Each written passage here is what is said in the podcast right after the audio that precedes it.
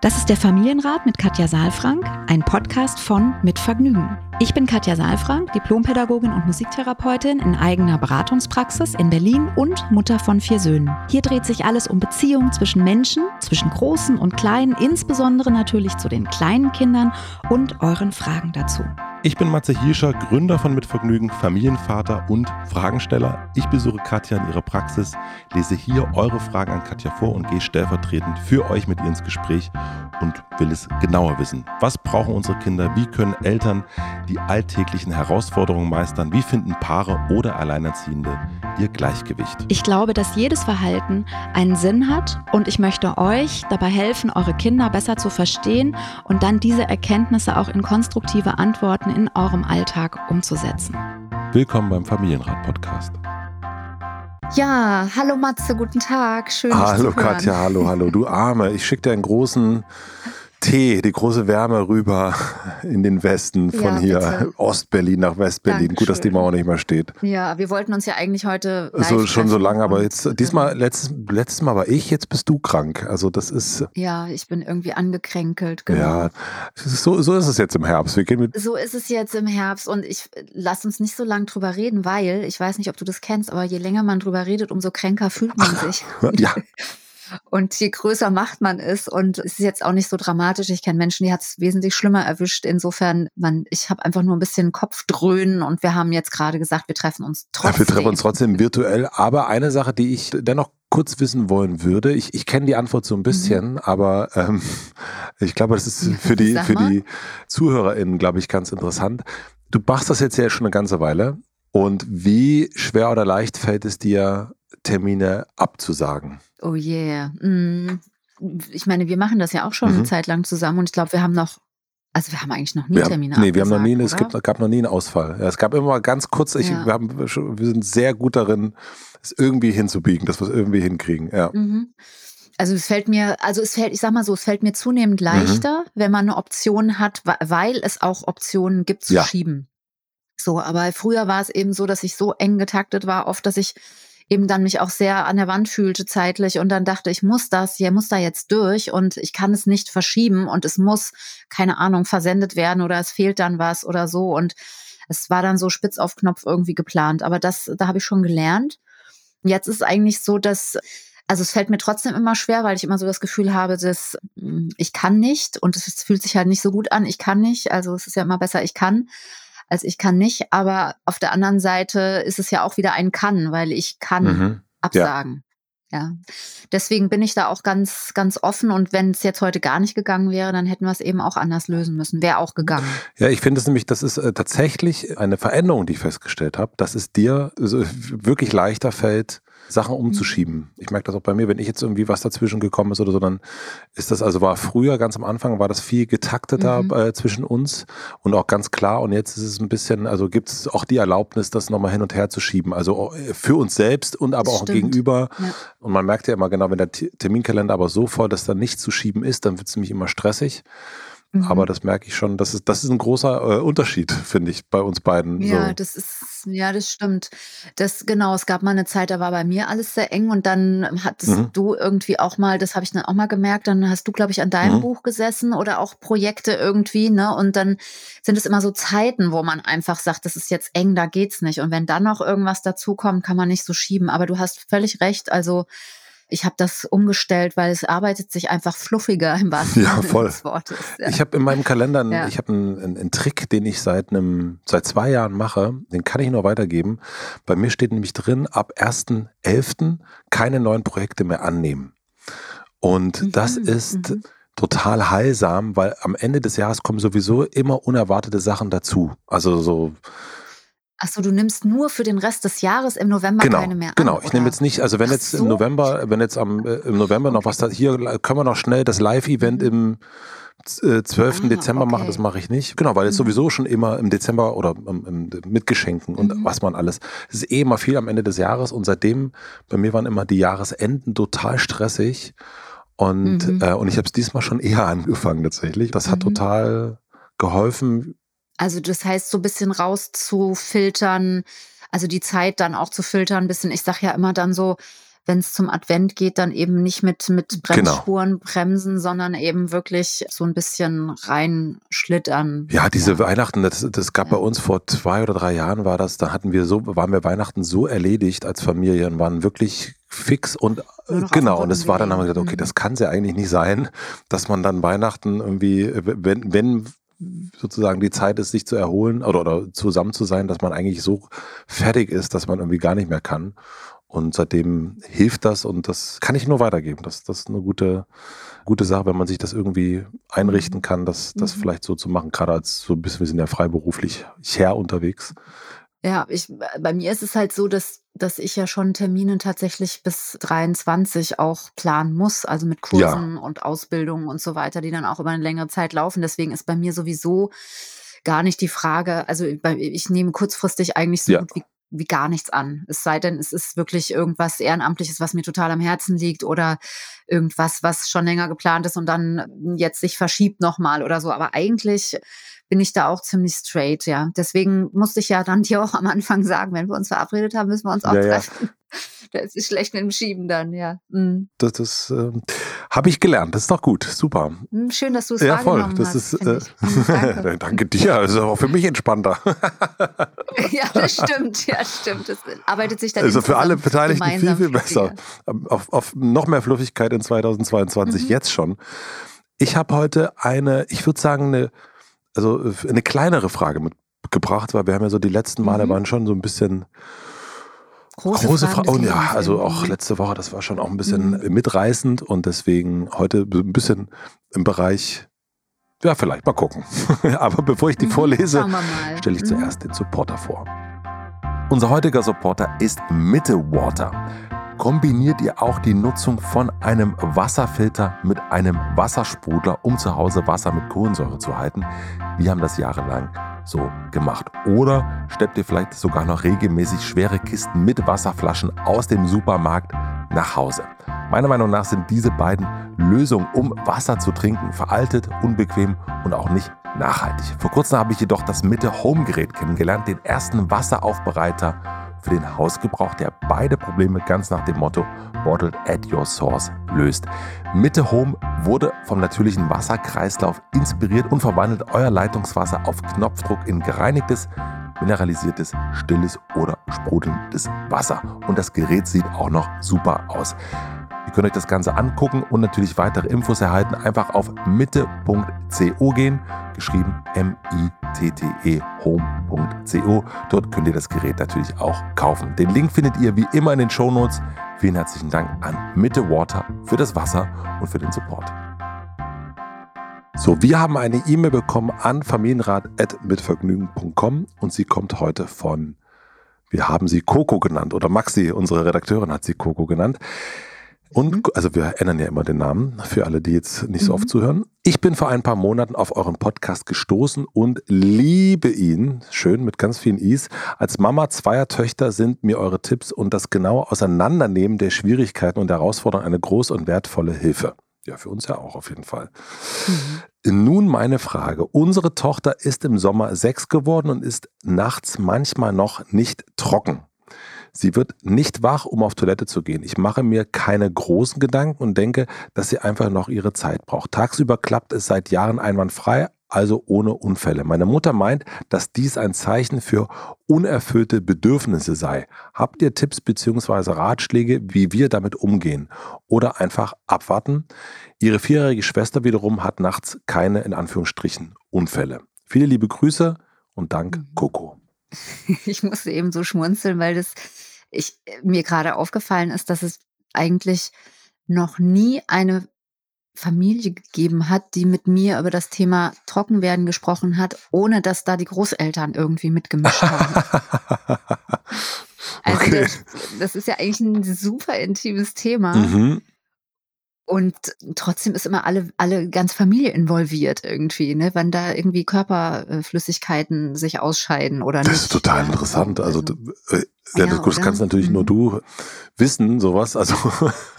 Ja, also ich, ich mache mir einen Marker, ehrlich gesagt, in meinem Herzen und, und Kopf, weil ich denke, ich möchte das anders machen später. Also natürlich wird mich vielleicht meine Schwiegertochter oder mein Sohn oder sowas ansprechen, wenn mal meine mhm. Enkel, die es ja noch nicht gibt, irgendwie trocken werden. Aber für mich ist das so ein Marker, das ist eigentlich das, das also ungefragt schon mal gar nicht. Und dann finde ich, muss man sich auch auf jeden Fall bewusst sein, dass es wirklich ein sehr, sehr persönliches Thema einfach ist. Und wir tun immer so, als ob das irgendwie so ist, wie kann jetzt laufen oder so, ja. Also, aber da, da geht ja auch ganz viel Intimität und Persönliches und Raum und Körper und so weiter. Das ist ja schon sehr, sehr ja, sehr intim einfach, sehr persönlich. Ja, voll. Also das stimmt. Aber natürlich, also ich finde es eher ungewöhnlich. Also am Anfang ist es sehr gewöhnlich, finde ich, dass, das, dass die Großeltern so eine große Rolle spielen. Aber bei sechs Jahren, da bin ich eher so drüber gestolpert, dass es dann immer noch so, ein, ja, so, eine, so eine Beratung gibt, mhm. gefragt oder mhm. ungefragt. Weiß man ja nicht.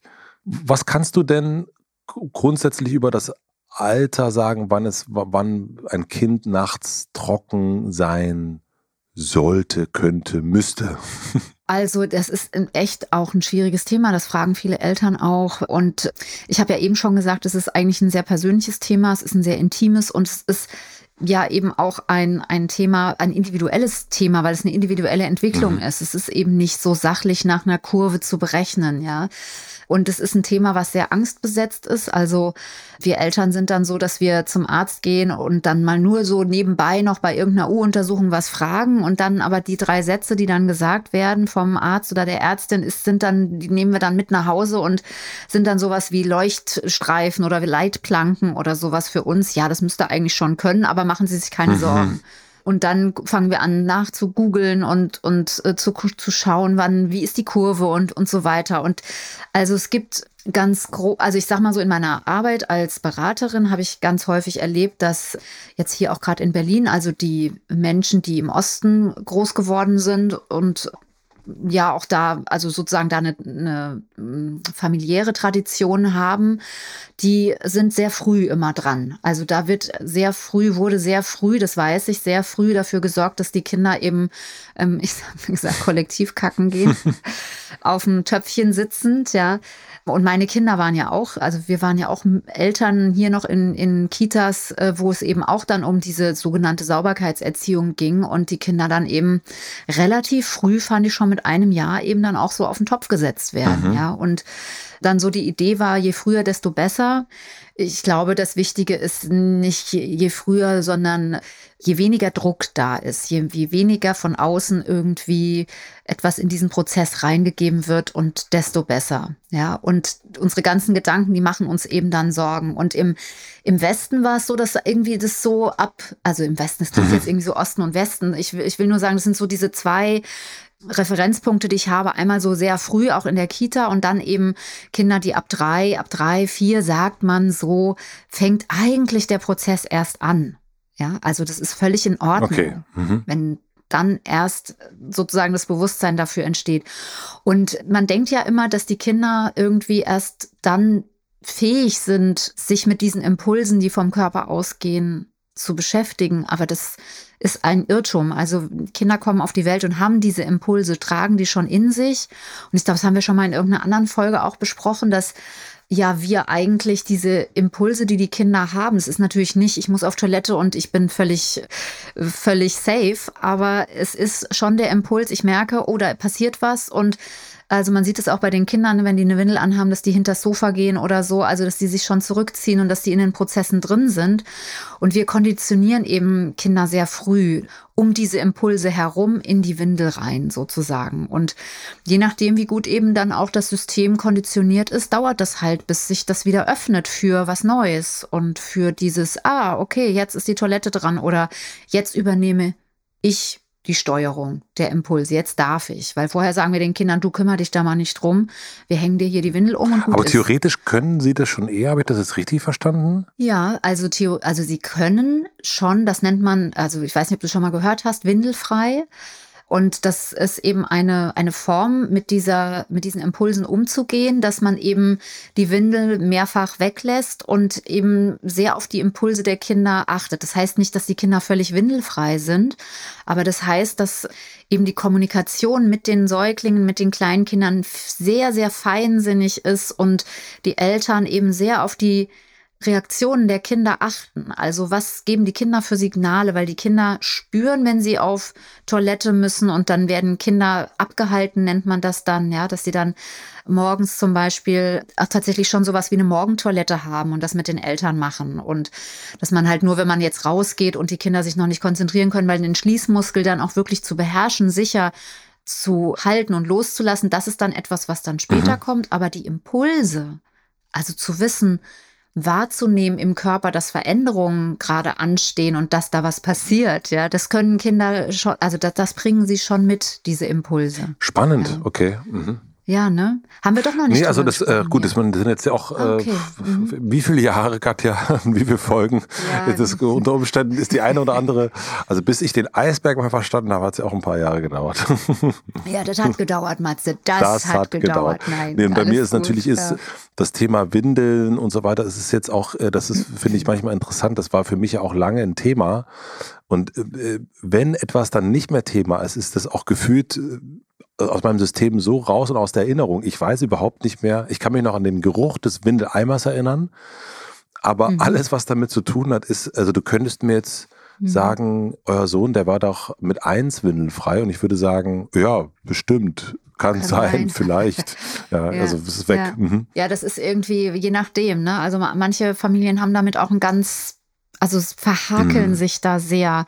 Und da gibt's eben, deswegen deine Frage, so gibt's da eigentlich ein Alter? Das ist immer so schwer zu beantworten. Und ich tue mich immer so ein bisschen schwer, weil man sofort dann hört natürlich, oh, mein Kind war, also man, man misst dann sozusagen sein Kind sofort an dieser Latte, mein Kind war früh oder spät oder ist früh oder spät und dann spät ist schlecht und früh ist es dann eigentlich gut. Also man macht sich da so viele Gedanken drüber und das Problem beim, beim Trockenwerden für Eltern ist, entspannt zu mhm. bleiben. Mhm. Weil das alles andere verkrampft total die Situation und zu wissen auch, dass es um Autonomie geht. Also die Kinder übernehmen an einer ganz wichtigen Stelle die Steuerung ihres Körpers. Ja. Und das dauert, also das darf auch dauern und bis das zuverlässig fun funktioniert in Anführungsstrichen, ja. Und deswegen, also mal, wir haben es ja auch hier bei, bei Coco ein bisschen gehört, ne, der, das ist der letzte Satz, die vierjährige Schwester wiederum hat nachts keine Unfälle. Alleine, dass wir schon mhm. Unfall nennen. Ja. Also jetzt in Anführungsstrichen gesetzt, ne? Also, äh, ja. Ich weiß, ja, ja, genau. Ich habe ja auch mhm. wir gesagt. Also ja. ich, ne, ich will da gar niemand jetzt beschuldigen oder so, ähm, sondern es ist so dieses, das sind ja ganz unterschwellige Dinge, Dinge, die wir tun, ne? dass wir das vergleichen einfach mit anderen und das ins Verhältnis setzen und dann fangen wir an, uns Sorgen zu machen. Und das ist ja auch was, was jetzt hier auch Coco sucht, eigentlich so ein bisschen eine Entlastung, ja. eine mhm. Entspannung. Mhm. Soll, ist, sollen wir einfach abwarten? Gibt es irgendwas, was wir tun können? Und ich glaube, es ist wirklich wichtig, dass eine Entspannung da stattfindet. Mhm. Ja, also. Also eine Entspannung heißt, äh, dass Sie als Eltern dass sie entspannen sind damit. Also dass sie nicht sagen, du, ja. also es wäre jetzt schon besser, wenn in den nächsten zwei Wochen das Thema erledigt wäre, sondern eigentlich sagen, also loslassen im, im, wahrsten Sinne des Wortes. Ja, ja, loslassen und gleichzeitig begleiten und unterstützen. Also gibt es, also manchmal ist es ja, es ist ja die unterschiedlichsten Stadien, in denen Kinder da sein können. Also das, es gibt Kinder, die sind so beschäftigt tagsüber, dass sie einfach spielen, spielen, spielen, denken, fühlen, keine Ahnung, es sind ja tausend Prozesse im Körper und und darüber ist es eben auch dann nicht so einfach, die Impulse zu trennen und dann zu wissen, ah, das ist jetzt nicht Wut, sondern das ist jetzt vielleicht irgendwie meine Blase, mhm. ja, die drückt ja. so. Und dann äh, das zu unterscheiden und auch das Spiel zu unterbrechen. Wir wissen, wie schwer es ist für Kinder, unterbrochen zu werden. Und dann werden sie ja nicht unterbrochen, sondern sie müssen sich ja selbst unterbrechen. Also das ist schon, finde ich, wenn man das so entschleunigt sich mal anguckt, wirklich ein sehr, sehr komplexer, unglaublich ja, reifer Vorgang. Also sind, müssen ganz viele, auf ganz vielen Ebenen bestimmte Voraussetzungen sicher geschaffen sein, um dann auch diesen Prozess bewältigen zu können, auch langfristig sicher, ja. Und ich glaube, dass wir da halt sehr schnell sind. Ja, dass wir denken, ja, hat doch immer funktioniert. Warum denn jetzt nicht? Oder der müsste doch nur, man müsste den nur erinnern. Mhm. Und dann in diesem Erinnern entsteht ja schon der Druck. Mhm musst du auf Klo? Also wenn ich das gefragt werde, muss ich schon nicht mehr. so ungefähr, mhm. ja. Das, weil es einfach so, und, und ne, dann dürfen wir nicht vergessen, die Kinder sind auch in der Autonomiephase. Das heißt, die wollen auch selbst Dinge begreifen. Also besonders autonome Kinder nehmen ja nicht mal Vorschläge an, nicht mal Gedanken. Also die hören auf, den Gedanken zu denken in dem Augenblick, wo du ihn schon ausgesprochen hast, weil er ist nicht mhm. von ihnen mhm. sozusagen. Ja. Und das, das sind einfach so viele verschiedene Konstellationen, dass eben diese Phase ziemlich heikel sein kann, weil eben relativ schnell Druck entsteht, schon durch einen Blick, schon durch eine Frage, durch eine Geste, durch einen Tonfall und, und äh, Kinder dann eben, wenn das dann langfristig ist, ja, eben auch dann das Interesse letztlich verlieren oft daran. Ja, oder auch noch Auffälligkeiten dazukommen, also dass Kinder dann festhalten zum Beispiel und gar nicht mehr auf Toilette gehen und dann dicke Bäuchlein kriegen, ähm, weil wenn der, wenn der Code eingehalten wird oder sowas. Ne? Also das habe ich auch alles schon in der Praxis erlebt und da geht es wirklich wow. mhm. locker zu lassen, zu entspannen und, und da ist immer ganz viel Druck im mhm. Kessel mhm. einfach. Ja. Verstehe. Bei den, bei also den okay, Eltern. erstens mhm. erstmal loslassen und eher mhm. begleiten als jetzt Druck aufbauen. Ja, und mir hat eben immer ein Verständnis geholfen. Also das ist ja auch schwierig, ne? wenn Eltern unter Druck stehen, zu sagen, lass mal los. Hm, wie soll das gehen? Ja, also wir, wir sagen ja in diesem Druck unseren Kindern, lass mal los. Und das funktioniert auch nicht. Weil die also, spüren. Genau, weil sie den spüren. Und also es ist wie wenn du jemanden anschreist und sagst, schlaf. Also ne, zum Schlafen braucht man ja, muss man ja auch entspannt sein. Das kann man nicht auf Kommando. Und so ist es eben da auch. Und deswegen Eltern zu entspannen heißt, glaube ich, oder sich als Eltern zu entspannen heißt, glaube ich, tatsächlich sich auch ein bisschen zu informieren und auch eine Achtung davor zu entwickeln, was das, was das der Organismus, der kleine Organismus und dieses Kind da gerade leistet in dieser Gleichzeitigkeit. Weil wenn wir uns das bewusst machen, was das gerade alles beinhaltet, hm. dann dann haben wir nicht das Gefühl, da passiert ja gar nichts, ja. sondern ja, dann, dann können wir eher nochmal sagen, Mensch, da passiert so viel anderes gerade, dass das vielleicht noch ein bisschen braucht oder wir auch nochmal genauer hingucken können, was können wir da eigentlich Hilfreiches tun. Das wäre jetzt auch nochmal so ein Punkt, wenn wir da jetzt nochmal zu kommen, was kann man tun? Also ich glaube, dass es gut ist, wenn man merkt, dass die Kinder gerne selbst es wollen. Oder auch, wenn man das Gefühl hat, wenn man gar kein Gefühl hat, so wie geht's eigentlich den Kindern damit? Wie finden die das, dass sie dauernd in die Hose machen? Oder also wenn ich Eltern das frage, dann sagen Eltern ganz oft, ja, der findet es super. Oder die stört es überhaupt nicht. So, ich wechsle dann die Wäsche, so, ich nehme halt jetzt mittlerweile und ich habe riesen Wäscheberge und so. Und dann sage ich, äh, woran, woher weißt du denn das? Dass das, also, weil ich habe ja eigentlich gefragt, wie es dem Kind damit geht und nicht, was du glaubst, wie es dem mhm. Kind damit geht. So dann ja, das habe ich noch nie gefragt. Ja, weil das, ich glaube, dass Kinder das dann auch ausblenden, wenn es besonders unangenehm ist. Und dann ist es sozusagen, passiert es einfach, aber die Kinder stellen auf Durchzug. Und dann wirklich in authentisches, in einen authentischen Kontakt zu kommen. Wie geht's denn dir damit? Und das ist ja auch schambesetzt, ne? Kann ich irgendwas tun? Also wie geht man damit um, wenn ein Malheur passiert auf der Familienfeier oder in der Kita oder so, ne? Also auch manchmal auch Erzieherinnen, Erzieher gehen damit auch manchmal relativ sportlich um. Mhm. Ja. So, ja, weil es irgendwie dazugehört, aber es ist eine Scham, es ist ja auch eine natürliche Scham, die sich entwickelt. Ja, es ist was sehr, sehr Persönliches und eben in dieser Entwicklung der Scham nicht zu beschämen. Mhm das braucht ja ein bisschen Fingerspitzengefühl und wirklich auch die Möglichkeit, die eigene Begleitung in den Dienst des Prozesses zu stellen und nicht zu pushen und zu drücken. Und dafür ist es eben zu wichtig, erstmal zu wissen, äh, wie geht es dem Kind damit? Das meinst du damit? Mhm. Genau. Wir machen eine klitzekleine, schnelle Unterbrechung und ich möchte euch einen weiteren Werbepartner vom Familienrat vorstellen. Der heutige Supporter ist Clark, die Versicherungs-App. Ich weiß ja nicht, wie es euch geht, aber wenn ich früher das Wort Versicherung gehört habe, dann gingen bei mir alle Alarmanlagen an, denn ich hatte überhaupt gar keinen richtigen Überblick darüber, sondern einfach irgendwann mal irgendwas abgeschlossen. Und hier hat mir Clark geholfen und ich glaube, Clark kann euch auch weiterhelfen. Einfach die App herunterladen, schnell registrieren und angeben, welche Versicherung ihr bereits habt. So sind sämtliche Details zu den bestehenden Verträgen übersichtlich und jederzeit vor allen Dingen digital verfügbar. Dazu habt ihr die Möglichkeit, einen sogenannten Bedarfscheck zu machen und zu schauen, welche Versicherungen euch möglicherweise noch fehlen und welche in eurer aktuellen Lebenssituation überhaupt sinnvoll sind. Wenn ihr dann noch mal eine Frage habt, helfen euch die Expertinnen von Clark auch per Telefon, E-Mail oder Chat weiter. Das ist alles ganz, ganz einfach gelöst. Und jetzt gibt es am Ende natürlich noch einen kleinen Goodie für Familienrat-HörerInnen. Ihr ladet eine bestehende Versicherung hoch. Prima, dann sichert ihr euch einen 15 Euro Amazon-Gutschein.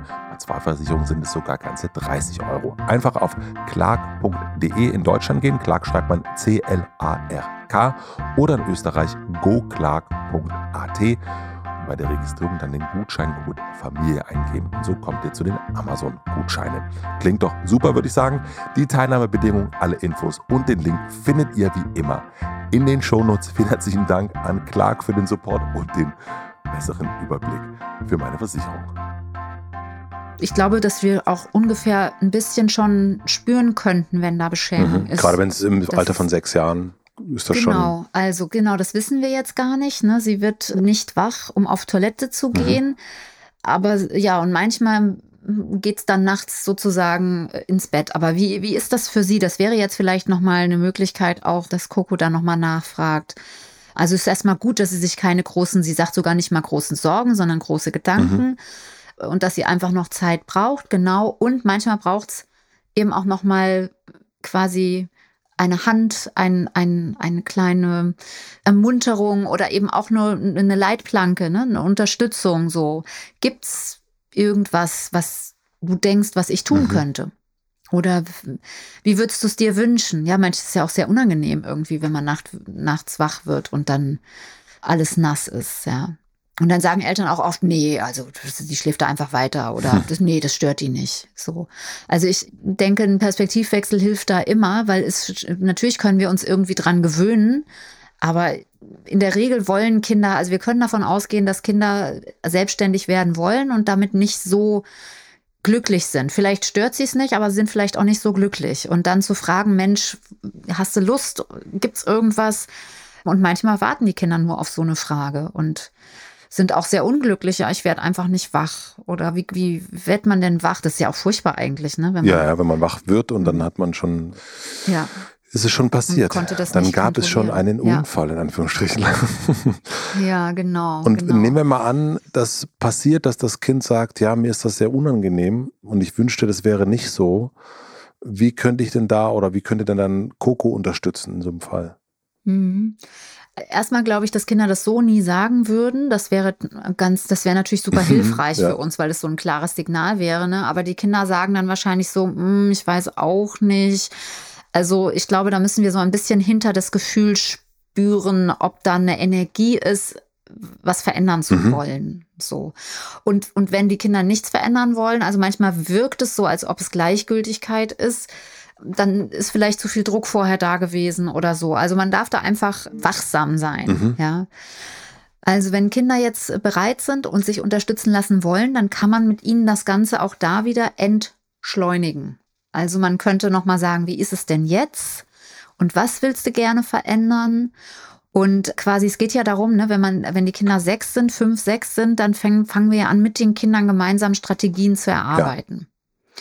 Oder ich sag mal so, das wäre das Optimale. Das, was wir oft machen, ist so, dass wir eigentlich diesen Schritt gerne überspringen und sagen, soll ich dich wecken nachts? Mhm. Oder soll man mal eine Klingelhose machen? Manche überfragen auch gar nicht, sondern probieren einfach die was Klingelhose, ist, die, die, dann so ein Signal gibt.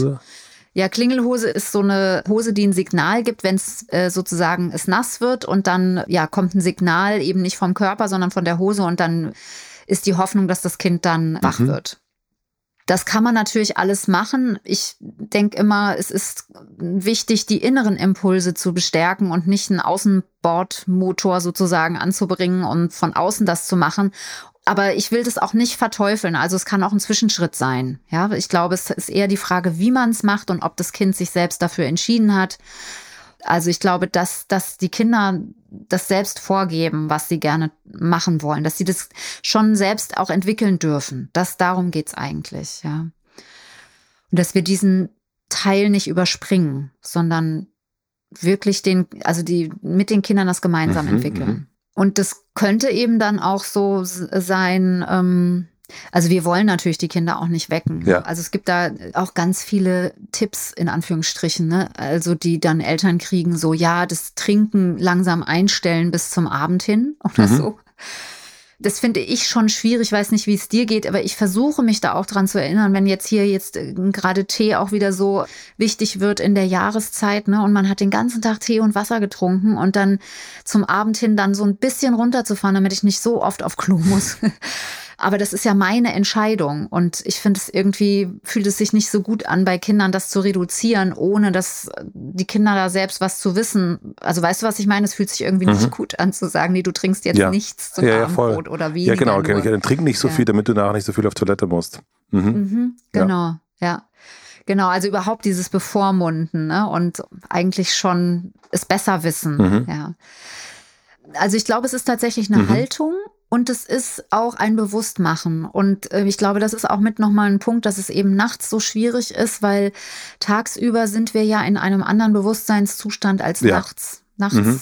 sind wir völlig sozusagen runtergefahren von dem Bewusstsein oder zumindest in einem völlig anderen Bewusstseinszustand, der eben nicht, ja, der eben unbewusst ja. ist. Und das heißt, diese Signale müssten schon sehr tief gesackt sein und sehr automatisiert auch wahrgenommen werden, damit der Körper das Signal bekommt, hallo, da passiert was, bitte aufwachen. Mhm. Ja, und das ist tatsächlich, also das habe ich auch öfter erlebt, dass das bei manchen Kindern einfach ein bisschen länger dauert. Also ich hatte schon Kinder da, die waren neun oder elf wow, oder so, okay. und wo ich dann immer auch gesagt habe, im Gespräch zu bleiben. Also ich glaube, was wirklich gut ist, klingt vielleicht komisch, aber am Tag tatsächlich auch ein bisschen drüber zu reden. Mhm weil das, was wir am Tag besprechen, wird ja in der Nacht verarbeitet.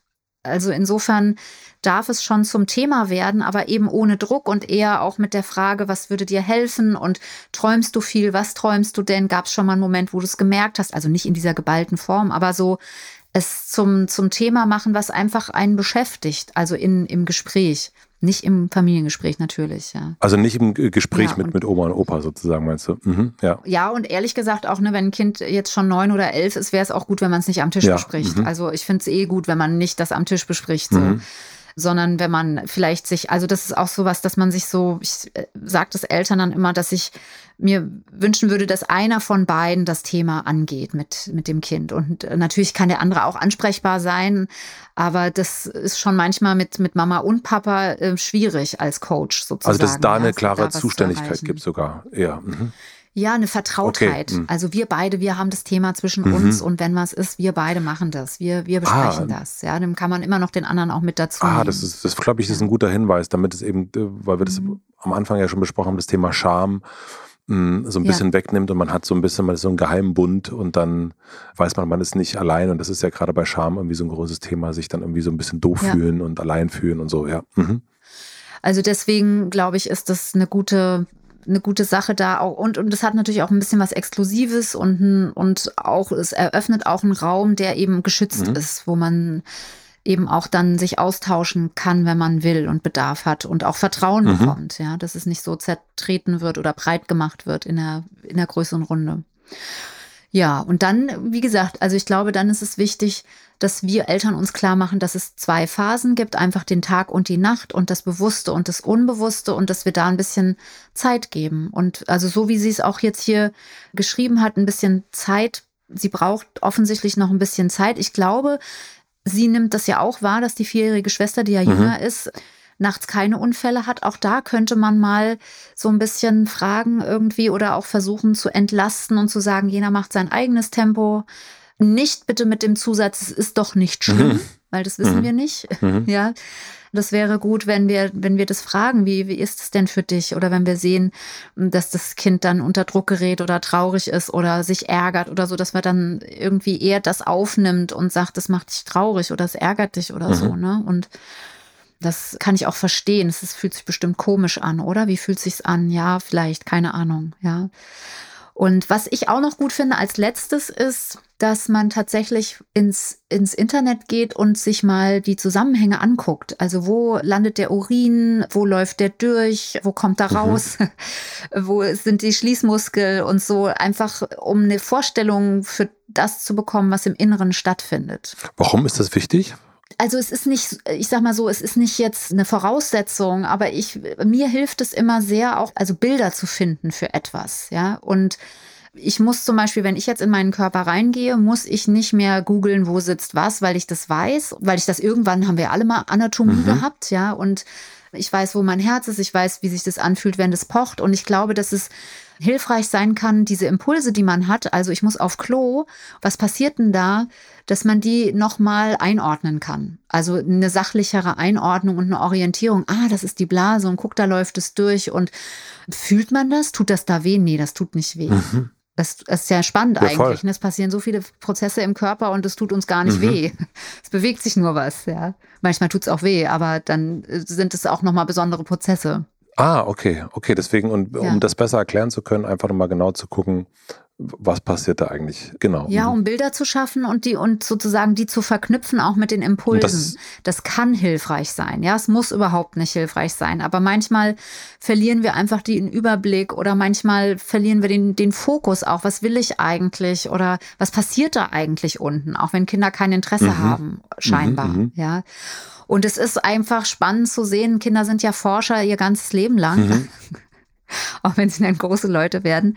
Und aber der, dieser Forscherdrang ist ja noch, wenn die in dem Alter sind, sehr ausgeprägt. Das heißt, die sind eigentlich sehr wissbegierig. So, was passiert da wann wo? Und dann kluckert's ja auch im Bauch. Und dann ist es im Bauch, aber dann ist es auf einmal eine Blase. Und bei den Jungs kommt es daraus und bei den Mädchen kommt es daraus. Und das ist ja auch spannend, das zu erforschen, wenn man etwas beherrschen soll, seinen Körper. Hm ja, und den zu erfahren. Also deswegen, das ist so eine Sache, die sich für mich eigentlich ganz gut bewährt hat, da einen Überblick zu geben und die Impulse, die man nur spürt, auch mit einem Bild, was man vielleicht nur im Kopf hat, auch nochmal abzugleichen mit, mit irgendwelchen ähm, Zusammenhängen, die man dann im Netz findet. Also ich fasse mal ein bisschen zusammen. Ne? Also wir haben ja, ja doch, mal, ne, viel, ja, ne? also ich war ganz begeistert. Ich habe mir äh, notiert, loslassen, äh, also erstmal selbst als mhm. Eltern loslassen und dann eher begleiten und unterstützen. Als zweites, was will das Kind, also selbst ein Gefühl dafür bekommen, wie es dem Kind gerade überhaupt geht.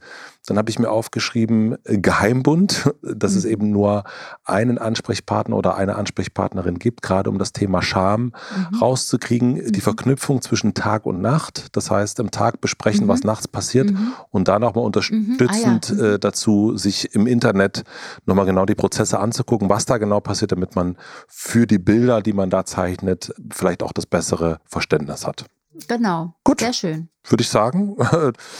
da haben wir doch wesentlich länger, ja, ja wesentlich, mehr, ja. wesentlich mehr wieder äh, besprochen, aber das ist ja das, was Coco auch mag, wie sie ja, geschrieben genau, hat und das ist dann genau. jetzt auch genau nochmal passiert. Also Coco, vielen, vielen herzlichen Dank für die so eine kleine Frage und dann wieder so viele Gedanken dazu. Das denke ich, dann denke ich auch immer so, oh, das ist ja, das haben wir schnell abgehandelt. und dann kommen so viele Sachen. Ja. Siehst du, und du hörst dich sogar noch ein bisschen fitter an jetzt am Ende als ganz am Anfang. Ja, das stimmt. Ich bin ein bisschen, bisschen, so ist das, ne? Wenn man Dinge tut, die einen bewegen und interessieren, dann äh, kann man das nach vorne sehr, holen. Sehr, sehr schön. Ja, ich, genau. Aber ich glaube, ich werde mich jetzt Wollte ich dir gerade sagen, wieder. ich wollte sagen, und ich wollte dir auch nochmal sagen, trink auf jeden Fall ganz, ganz viel Tee.